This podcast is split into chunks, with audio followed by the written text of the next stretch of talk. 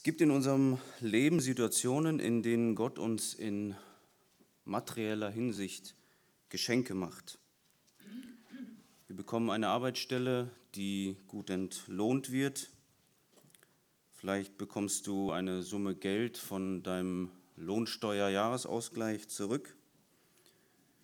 Wir bekommen vielleicht eine Prämie auf der Arbeit ausgezahlt. Wir bekommen vielleicht einen Bausparvertrag ausgezahlt.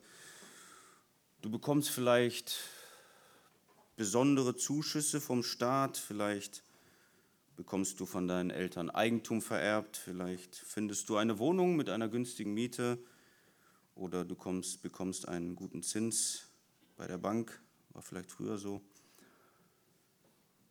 All das sind Geschenke Gottes an uns und wir müssen sehr oft feststellen, wir haben eigentlich mehr, als wir zum Leben brauchen. Wir haben Überfluss.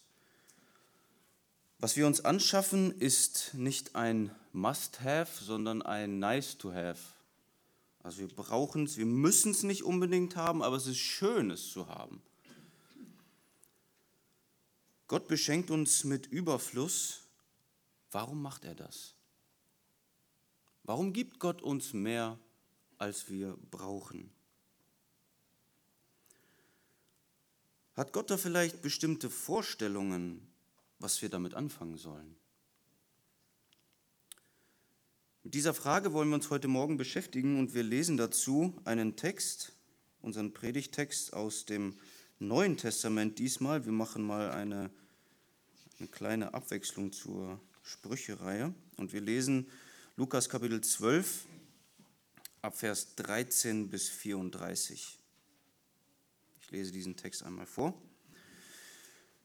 Einer aus der Volksmenge sprach zu ihm, also zu Jesus, Lehrer, sage meinem Bruder, dass er das Erbe mit mir teilt. Er aber sprach zu ihm, Mensch, wer hat mich als Richter oder Erbteiler über euch eingesetzt? Er aber sprach zu ihnen, also zum Volk, seht zu und hütet euch vor aller Habsucht. Denn auch wenn jemand Überfluss hat, besteht sein Leben nicht aus seiner Habe. Er sagte aber ein Gleichnis zu ihnen und sprach, das Land eines reichen Mannes trug viel ein, und er überlegte bei sich selbst und sprach, was soll ich tun? Denn ich habe nicht, wohin ich meine Früchte einsammeln soll. Und er sprach, dies will ich tun ich will meine Scheune niederreißen und größere bauen und will dahin all mein Korn und meine Güter einsammeln. Und ich will zu meiner Seele sagen, Seele, du hast viele Güter liegen auf viele Jahre. Ruhe aus. Iss, trink, sei fröhlich. Gott aber sprach zu ihm, du Tor, in dieser Nacht wird man deine Seele von dir fordern. Was du aber bereitet hast, für wen wird das sein? So ist, der für sich Schätze sammelt und nicht reich ist im Blick auf Gott. Vers 22. Er sprach aber zu seinen Jüngern, deshalb sage ich euch, seid nicht besorgt für das Leben, was ihr essen noch für den Leib, was ihr anziehen sollt. Das Leben ist mehr als die Nahrung und der Leib mehr als die Kleidung. Betrachtet die Raben, die nicht sehen noch ernten, die weder Vorratskammer noch Scheune haben, und Gott ernährt sie. Wie viel seid ihr mehr als die Vögel? Wer aber unter euch kann mit Sorgen seiner Lebenslänge eine Elle zusetzen. Wenn ihr nun auch das Geringste nicht könnt, warum seid ihr um das Übrige besorgt? Betrachtet die Lilien, wie sie wachsen. Sie mühen sich nicht und spinnen auch nicht. Ich sage aber, selbst Salomo in all seiner Herrlichkeit war nicht bekleidet wie eine von ihnen. Wenn aber Gott das Gras, das heute auf dem Feld steht und morgen in den Ofen geworfen wird, so kleidet, wie viel mehr euch, Kleingläubige. Und ihr, trachtet nicht danach, was ihr essen oder was ihr trinken sollt, und seid nicht in Unruhe, denn nach diesem allen trachten die Nationen der Welt. Euer Vater aber weiß, dass ihr dies alles benötigt. Trachtet jedoch nach seinem Reich, und dies wird euch hinzugefügt werden. Fürchte dich nicht, du kleine Herde, denn es hat eurem Vater wohlgefallen, euch das Reich zu geben. Verkauft eure Habe und gebt Almosen. Macht euch Beutel, die nicht veralten, einen unvergänglichen Schatz in den Himmeln, wo kein Dieb sich naht und keine Motte zerstört. Denn wo euer Schatz ist, da wird auch euer Herz sein.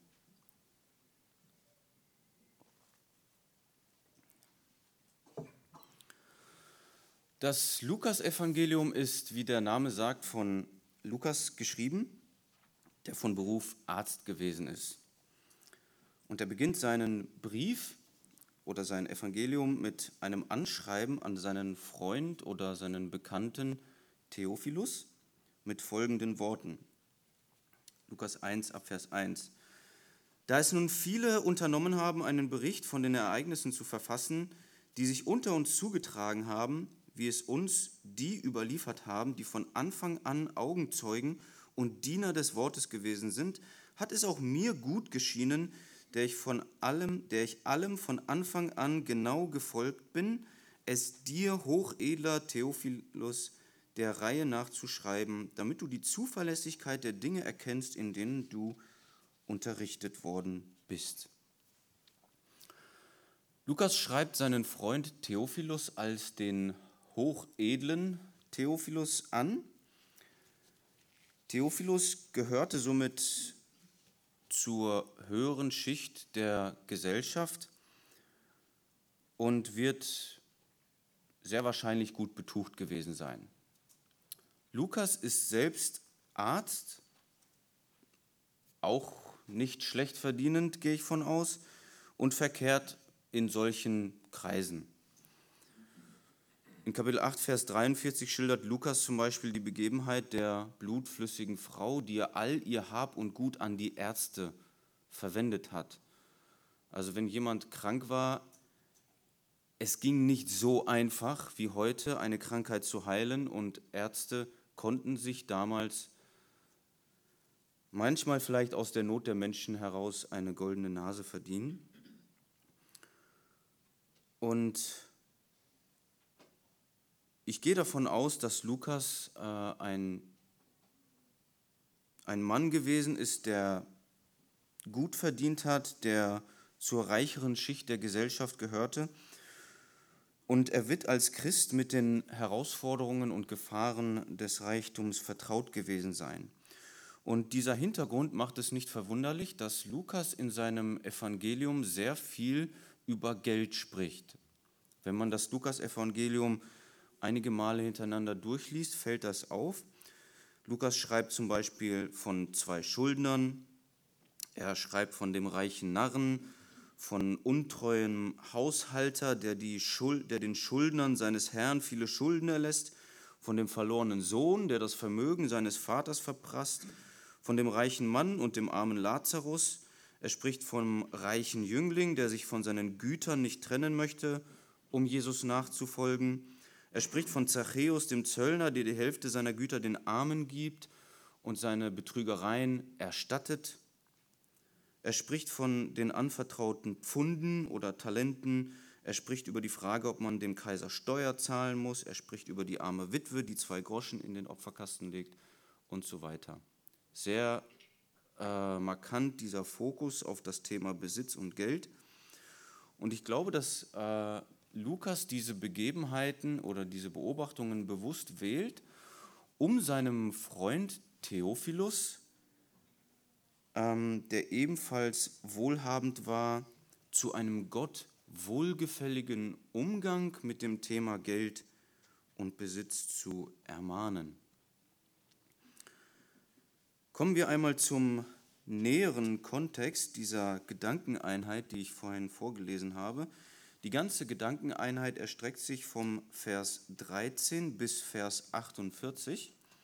Wir werden den Text aber nur bis Vers 34 uns anschauen. Der nähere Kontext zeigt uns in Kapitel 12, Vers 1, dass äh, um Jesus herum sich viele Menschen befinden, sodass sie quasi fast aufeinander treten. Und Jesus lehrt gerade das Volk indem er sie vor der Lehre der Pharisäer und ihrer Heuchelei warnt. Und dann, als ob wie aus dem Nichts, lesen wir dann in Vers 13, einer aus der Volksmenge aber sprach zu ihm, Lehrer, sage meinem Bruder, dass er das Erbe mit mir teile. Und Jesus sagt dann zu ihm, Mensch, wer hat mich als Richter oder Erbteiler über euch beide gesetzt? Er sprach aber zu ihnen, Hüt, seht zu und hütet euch vor aller Habsucht, denn auch wenn jemand Überfluss hat, besteht sein Leben nicht aus seiner Habe. Die Bitte, die dieser Mann hier aus der Volksmenge an Jesus richtet, ist der Ausgangspunkt für diese Gedankeneinheit oder diese Rede Jesu. Während Jesus die Volksmenge lehrt, bittet dieser Mann äh, mit seinem Bruder mal ein ernstes Wörtchen zu reden, damit er das Erbe aufteilt. Ob dieser Mann hier seinem Bruder gegenüber im Recht gewesen ist oder nicht, weiß ich nicht, wissen wir nicht. Jedenfalls geht Jesus nicht auf diese Bitte ein, sondern er wendet sich an das Volk und warnt sie vor Habsucht. Er sprach aber zu ihnen, seht zu und hütet euch vor aller Habsucht. Denn auch wenn jemand Überfluss hat, besteht sein Leben nicht aus seiner Habe. Offensichtlich konnte Jesus in das Herz dieses Mannes hineinschauen und habsüchtige Motive in seiner Bitte erkennen. Er hat vielleicht genug zum Leben gehabt und will nichts davon abgeben. Also er hatte vielleicht genug zum Leben gehabt, wollte vielleicht durch, äh, durch dieses Erbe sich Überfluss verschaffen. Habsucht ist, wenn wir süchtig danach sind zu haben. Heißt, ich weiß, ich habe genug, aber ich will trotzdem noch mehr und ich will von, mein, von dem, was ich habe, nichts abgeben. Süchtig danach zu haben. Und Jesus reagiert auf die Bitte dieses Mannes, indem er sich an das Volk wendet und ihnen ein Gleichnis erzählt. Ab Vers 16. Er sagte aber ein Gleichnis zu ihnen und sprach, das Land eines reichen Menschen trug viel ein, und er überlegte bei sich selbst und sprach, was soll ich tun? Denn ich habe nicht, wohin ich meine Früchte einsammeln soll. Und er sprach, dies will ich tun. Ich will meine Scheunen niederreißen und größere bauen und will dahin all mein Korn und meine Güter einsammeln und will zu meiner Seele sagen, Seele, du hast viele Güter liegen auf viele Jahre. Ruhe aus, iss, trink, sei fröhlich. Gott aber sprach zu ihm, du Tor oder du Narr, in dieser Nacht wird man deine Seele von dir fordern. Was du aber bereitet hast, für wen wird das sein? So ist der für sich Schätze sammelt und nicht reich ist im Blick auf Gott. Jesus beginnt dieses Gleichnis mit dem Satz, das Land eines reichen Menschen trug viel ein. Dieser Mensch war also schon reich. Und hier steht aber nicht, dass dieser reiche Mann in irgendeiner Weise seinen Reichtum investiert hat, noch mehr Felder dazu gekauft hat und so durch äh, finanzielles Wirtschaften seinen Ertrag vergrößert hat, sondern das Feld, was er hatte, trug viel ein. Es fällt ihm sozusagen in den Schoß. Es war ein außergewöhnlich gutes Jahr. Wir lesen beim Gleichnis von Seemann, dass das Feld mal 30, mal 60, mal 100-fältig trägt. Und ob mein Ertrag dann jetzt 30 oder 100-fältig ist, das ist schon ein gewaltiger Unterschied. Es mag von damaligen Witterungsbedingungen vielleicht möglich gewesen sein, dass solche Unterschiede auftraten.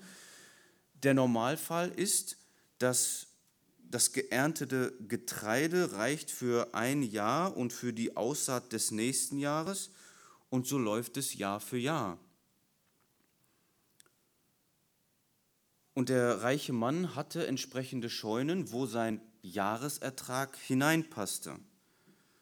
Doch auf einmal ist sein Ertrag so hoch, dass er feststellt, ich kriege das ja gar nicht in meine Scheunen. Sein Ertrag ist nicht so hoch, dass er nicht nur für das nächste Jahr, sondern für viele Jahre genug hat. Siehe Vers 19. Sein Ertrag muss also um ein Vielfaches höher gewesen sein. Und dieser Mann steht jetzt vor diesem Luxusproblem. Er hat viel mehr, als er eigentlich benötigt. Er braucht das alles nicht.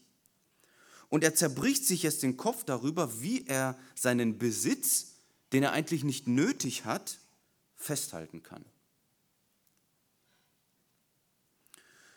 Und getrieben von der Sorge um seinen überflüssigen Ertrag reißt dieser Mann seine Scheunen ab und baut sich Scheunen, die ja um ein Vielfaches größer sein müssen.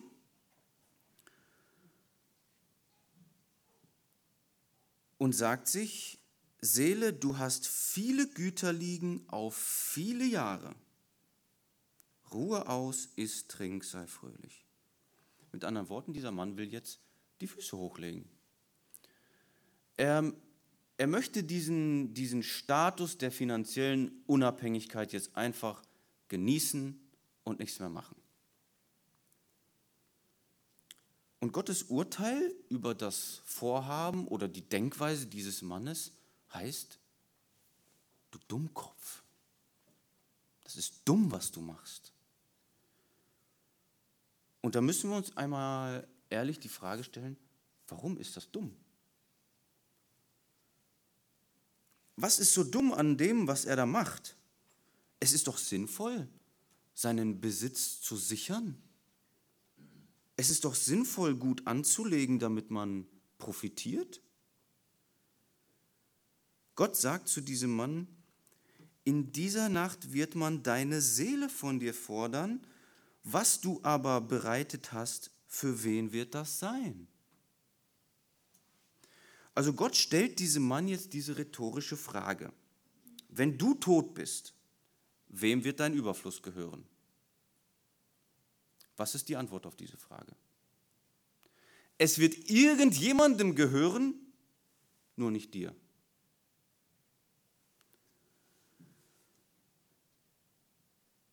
Der Tod trennt diesen Mann von seinem Überfluss. Jetzt kann man natürlich fragen, ja, was hätte der denn besser machen sollen? Wenn der reich wird und stirbt, ja, Schicksal, ist halt so, das letzte Hemd hat keine Taschen. Warum macht Gott ihm diesen Vorwurf? Wieso bezeichnet Jesus ihn als einen Tor? Der Grund ist, weil es doch einen Weg gibt, von seinem materiellen Besitz auch über den Tod hinaus zu profitieren. Und diesen Weg zeigt uns jetzt der nächste Abschnitt. Dieses Gleichnis vom reichen Narren hat Jesus der Volksmenge erzählt auf die Frage des Bruders hin, wegen der Erbschaft. Und im Vers 22 lesen wir jetzt, er sprach aber zu seinen Jüngern. Deshalb sage ich euch, seid nicht besorgt für das Leben, was ihr essen, noch für den Leib, was ihr anziehen sollt. Jesus beginnt diese Rede zu seinen Jüngern mit dem Wort deshalb.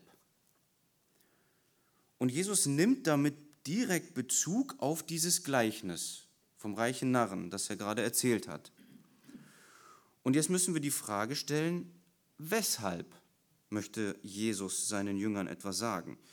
Jesus hat im vorangegangenen Gleichnis ein negatives Beispiel gezeigt. Jesus hat diesen reichen Mann als Narren dargestellt, der nicht reich war in Gott. Und damit seine Jünger nicht genau den gleichen Fehler machen, damit seine Jünger nicht so dumm sind wie dieser Mann, deshalb sagt Jesus seinen Jüngern jetzt etwas. Vers 22. Deshalb seid nicht besorgt für das Leben, was ihr essen, noch für den Leib, was ihr anziehen sollt. Viele Christen sind äh, der Meinung, dass diese Aussage sich an arme Menschen richtet, die morgens aufstehen und den leeren Kühlschrank aufmachen und sich sagen, ich habe zu essen, ich habe nichts zu essen, wie soll ich heute satt werden? Und man denkt sich dann sehr schnell, ich habe genug Kleidung, ich habe genug zu essen, diese Aufforderung ist nicht an mich gerichtet. So habe ich früher gedacht. Aber jetzt beachte mal bitte, dass Jesus mit dieser Aufforderung Bezug auf den reichen Narren nimmt. War der reiche Mann sorglos? Nein, er war nicht sorglos. Seine Sorge war, was soll ich tun, um meinen Überfluss zu speichern? Denn ich habe nicht, wohin ich meine Früchte einsammeln soll. Das war ein Problem für den Mann. Das war seine Sorge. Wir haben so viel, dass unser Hab und Gut uns vollständig in Beschlag nimmt. Und wenn wir nicht aufpassen, dann dreht sich irgendwann alles nur noch darum, mit unserem Überfluss unser Leben sicherer, schöner, luxuriöser und langfristiger zu machen. Wir zerbrechen uns die Köpfe über solche Fragen. Und unser Wunsch ist eigentlich genau die Situation des reichen Mannes, der sagen könnte, Seele, du hast jetzt ausgesorgt. Das ist so der Wunschzustand der finanziellen Unabhängigkeit, die so viele Leute anstreben. Ruhe aus, isst, trink, sei fröhlich. Geld spielt keine Rolex. Menschen machen sich viele Gedanken und Pläne, um genau diesen Zustand zu erreichen. Wir sorgen uns darum, einmal ausgesorgt zu haben. Und genau das meint hier Jesus mit der Sorge um unser Leben. Weiter im Vers 23 sagt Jesus, das Leben ist mehr als die Nahrung und der Leib mehr als die Kleidung. Wir leben nicht um uns um unser Essen und unsere Kleidung zu kümmern. Wir leben nicht nur um zu essen. Wir haben auch nicht einen Körper von Gott bekommen, damit wir ihn nur bekleiden. Diese Dinge sollen für unser Leben dienlich sein, aber nicht Inhalt unseres Lebens sein. Das ist nicht die Hauptsache. Aber leider werden diese Dinge sehr schnell zur Hauptsache. Und Jesus zeigt den Jüngern jetzt im Folgenden die Fürsorge Gottes am Beispiel des Raben und der Lilie. Vers 24, betrachtet die Raben, die nicht sehen noch ernten, die weder Vorratskammer noch Scheune haben, und Gott ernährt sie. Wie viel mehr seid ihr als die Vögel? Und jetzt vergleich mal bitte den Raben mit dem reichen Mann. Der reiche Mann hat seine kleinen Scheunen abgebrochen, um größere zu bauen. Er hat sich einen Vorrat für viele Jahre angehäuft. Der Rabe sät und erntet überhaupt nicht. Er hat weder Vorratskammer noch Scheune. Und was Jesus damit sagen möchte, ist ganz einfach Folgendes. Wenn ich den Raben versorge, der überhaupt gar keinen Vorrat hat, was für einen Grund hast du, dir um diese Dinge Sorgen zu machen? Was für einen Grund hast du, deine ganze Zeit, deine ganze Kraft, deine, deine ganze Energie da hinein zu investieren, deinen Überfluss anzuhäufen? Du bist mir viel wichtiger als der Rabe. Und ich denke, den, den Punkt, den Jesus hier machen möchte, ist deutlich. Jesus möchte damit nicht sagen, dass wir nicht sehen und nicht ernten und nicht sammeln sollen. Sprüche 10, Vers 5. Wer im Sommer sammelt, ist ein kluger Sohn, wer aber in der Ernte schläft, ist ein Sohn, der Schande macht. Es ist richtig und wichtig und biblisch für absehbare Bedarfe zu sammeln oder zu sparen. Was Jesus verurteilt, ist ein habsüchtiges Horten von überflüssigen Gütern. Weiter sagt Jesus ab Vers 25, Wer aber unter euch kann mit Sorgen seiner Lebenslänge eine Elle zusetzen? Wenn ihr nun auch das Geringste nicht könnt, warum seid ihr um das Übrige besorgt? Wenn Gott für jeden Menschen das Lebensende festgesetzt hat, dann wirst du diesen Punkt nicht verändern können. Und wenn Jesus diesen Punkt für dich festgesetzt hat, wird Gott dafür sorgen, dass du diesen Punkt auch erreichst. Und wenn Gott dein Alter bestimmt hat, er wird dir die Mittel geben, dieses Alter zu erreichen. Jetzt magst du vielleicht sagen, ja, ich glaube ja, dass Gott mich versorgen wird mit Brot und Wasser. Aber ich möchte ja nicht einfach nur überleben, ich möchte gut leben. Ich möchte Dinge genießen. Und wenn ich das möchte, dann kann ich doch nicht einfach meinen Überfluss verschenken. Schau dir mal bitte an, was Jesus jetzt weiter sagt. Betrachtet die Lilien, wie sie wachsen. Sie mühen sich nicht und sie spinnen auch nicht. Ich sage euch aber, selbst Salomo in all seiner Herrlichkeit war nicht bekleidet wie eine von ihnen. Wenn aber Gott das Gras, das heute auf dem Feld steht und morgen in den Ofen geworfen wird, so kleidet, wie viel mehr euch Kleingläubige? Und ihr trachtet nicht danach, was ihr essen oder was ihr trinken sollt, und seid nicht in Unruhe, denn nach diesem allen trachten die Nationen der Welt. Euer Vater aber weiß, dass ihr dies benötigt. Wer von uns kann sich die Natur, kann sich Blumen oder andere Dinge aus der Schöpfung anschauen und sagen, dass Gott geschmacklos ist, keinen Sinn für Schönheit hat, keinen Sinn dafür hat, etwas zu genießen. Wenn Gott dich versorgt, wirst du nicht einfach nur überleben. Wenn Gott uns seine Fürsorge zusagt, heißt das nicht, dass du in alten Klamotten rumläufst wie der Letzte und dass du nur Brot und Wasser auf dem Tisch hast. Aber Jesus muss seine Jünger diesbezüglich als Kleingläubige bezeichnen. Warum? Weil wir es nicht glauben. Wir trauen Gott nicht zu, uns qualitativ zu, gut zu versorgen. Wir nehmen, wir, wir wollen das selbst in der Hand haben. Wir wollen uns selbst das anhäufen, sodass wir uns den Urlaub leisten können, um uns ein schönes Leben zu machen. Gott ist nicht auf deinen Überfluss angewiesen, um dir ein schönes Leben zu geben. Gott schafft Dinge, die genießbar sind, damit wir sie genießen. Bis hierhin, bis zum Vers 30, hat Jesus seine Jünger dazu ermahnt, nicht so zu handeln wie der reiche Mann.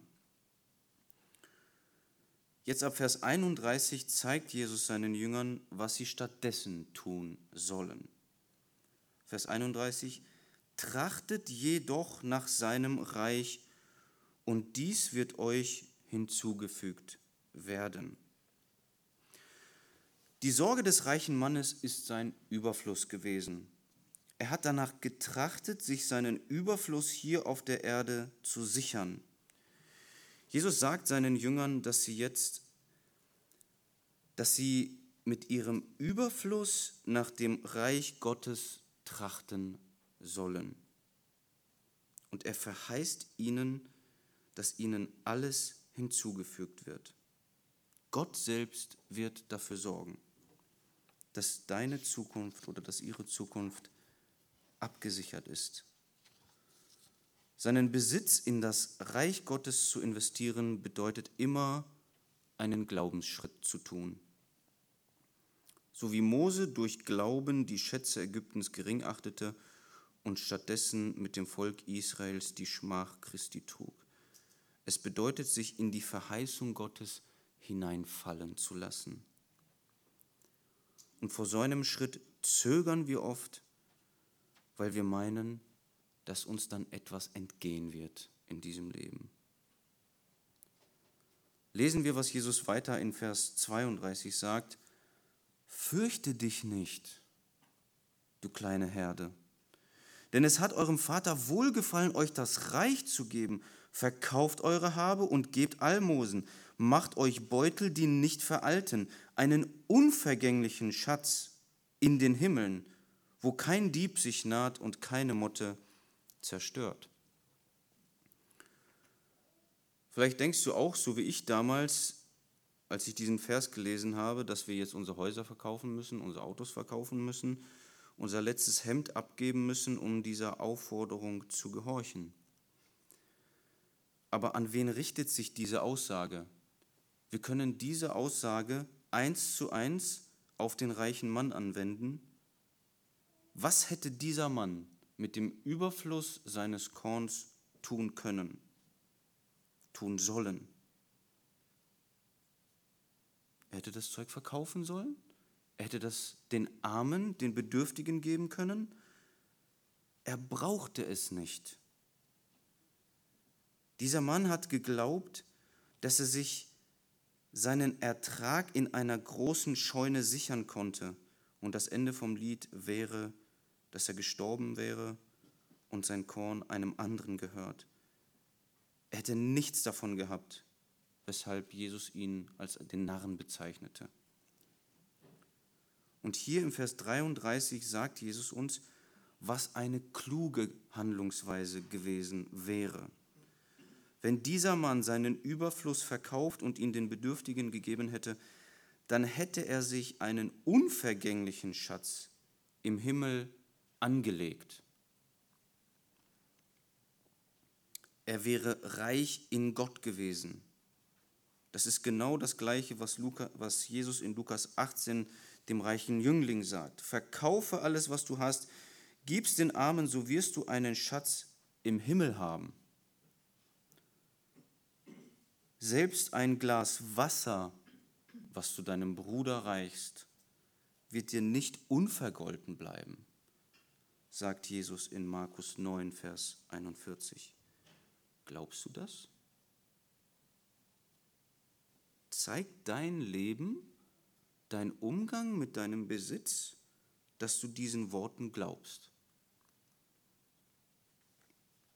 Glaubst du wirklich, dass du dir einen Schatz im Himmel anhäufst, wenn du in sein Reich investierst?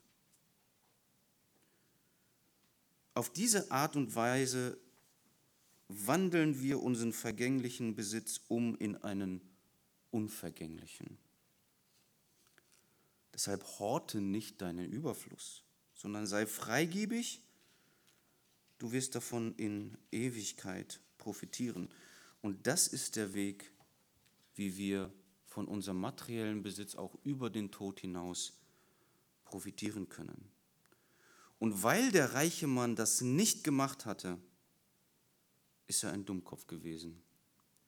Er hätte einen Schatz im Himmel haben können, wenn er seinen Überfluss an die Bedürftigen abgegeben hätte. Vers 34, denn wo euer Schatz ist, da wird auch euer Herz sein. Wir geben unser Geld für Dinge aus, die uns am Herzen liegen. Geld haben wir natürlich alle zu wenig und deswegen sind wir nicht bereit, unser Geld für Dinge herzugeben, die uns nicht wichtig sind. Manchmal kommt es in der Ehe zu Konflikten, weil dem Mann das wichtig ist, der Frau ist aber das wichtig. Der Mann ist nicht bereit, das Geld für die Anliegen der Frau zu investieren und andersrum von der Seite der Frau.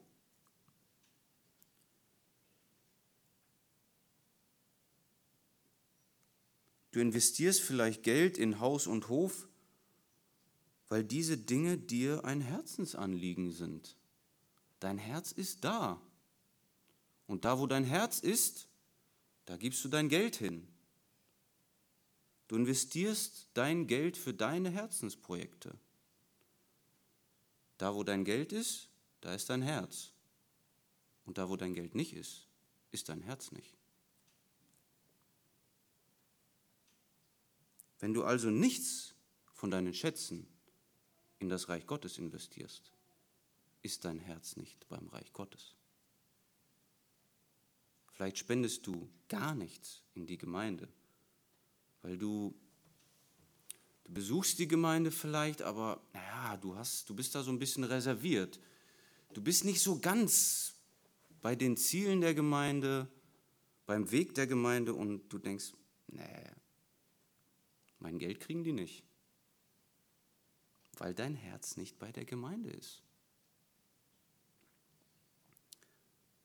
Frag dich bitte, wo dein Schatz ist. Und dann weißt du, wo dein Herz ist.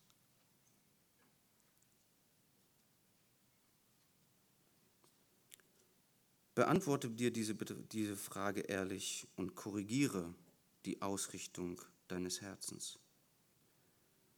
Vielleicht sagst du jetzt, Bernie, du sagst ja, das ist jetzt hier eins zu eins anwendbar auf den reichen Mann. Ich bin nicht reich. Ich habe nichts über. Ich habe zwar ein gutes Gehalt, aber davon bleibt nichts übrig. Das geht alles weg von meinem Konto. Was ich verdiene, gebe ich alles aus. Und dann möchte ich dir sagen, wenn du dir solche Gaben nicht einplanst, dann wirst du auch nie etwas zum Geben haben. Paulus hat die neutestamentliche Gemeinde dazu ermahnt, eine Segensgabe vorzubereiten. Er kam zu, ich habe jetzt nicht genau im Kopf, welche Gemeinde es war, aber es wurde die Spende gesammelt für die Gemeinde in Jerusalem. Und er hat angekündigt, dass er kommt und gesagt, bereitet euch bitte vor, damit eure Gabe nicht eine Gabe des Geizes ist. Und so kannst du deine Finanzen planen. Du kannst sagen, das ist mein Gehalt, das brauche ich fürs Essen, das brauche ich für meine Miete, für mein Darlehen, das brauche ich für meinen Handyvertrag und so weiter. Und dann wirst du bestimmt sehen, was überbleibt, was am Ende des Monats einfach so für nice to have rausgeht. Und dann kannst du dir sagen, das habe ich über. Und dann kannst du sagen, dieses Geld lege ich an die Seite und ich spare, um zu geben. Ich lege zur Seite oder ich investiere in die Gemeinde, in das Reich Gottes. Wenn du wenig hast, wenn du vielleicht zusiehst, wie du mit deinem BAföG über die Runden kommen musst, Gott erwartet keine exorbitanten Summen von dir. Gott weiß, was es dir kostet, das zu geben. Das hat er gezeigt als die arme Witwe zwei Pfennige in den Opferkasten gelegt hat und Jesus sagt, sie hat mehr gegeben als all die Reichen.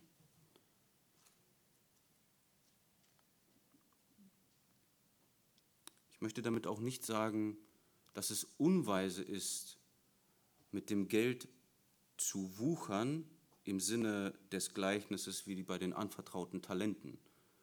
Auch das kann man nutzen, nicht für seinen Vorteil, sondern für Gottes Vorteil. Als ich vor einigen Jahren in Amerika gewesen bin auf der Hirtenkonferenz bei der Grace Church, da saß ich am Tisch mit einem Mann und dann fängt man so an zu sprechen und dann fragt man sich, ja, was machst du beruflich und was machst du beruflich? Und da sagte der Mann mir gegenüber, ich bin Investor und mein Dienst ist es, die Gemeinde Gottes finanziell zu unterstützen. Er war Inhaber einer riesen äh, ähm, Obst- und äh, Lebensmittelindustrie und es war sein Dienst, diese Gemeinde dort finanziell zu unterstützen. Er hat mit seinem Geld gewirtschaftet, gearbeitet, gewuchert für das Reich Gottes. Es hat mich beeindruckt. Wir dürfen weise wirtschaften für das Reich Gottes. Du kannst dir ganz praktisch bestimmt einen Dauerauftrag einrichten, der deinen Überfluss, das, was du über hast, zur Seite legst, bevor du es einfach aus dem Schornstein verrauchen lässt. Damit möchte ich schließen. Jesus schließt diese Gedankeneinheit in Vers 48, wo er sagt, jedem aber, dem viel gegeben ist, viel wird von ihm verlangt werden. Und wem man viel anvertraut, von dem wird man desto mehr fordern.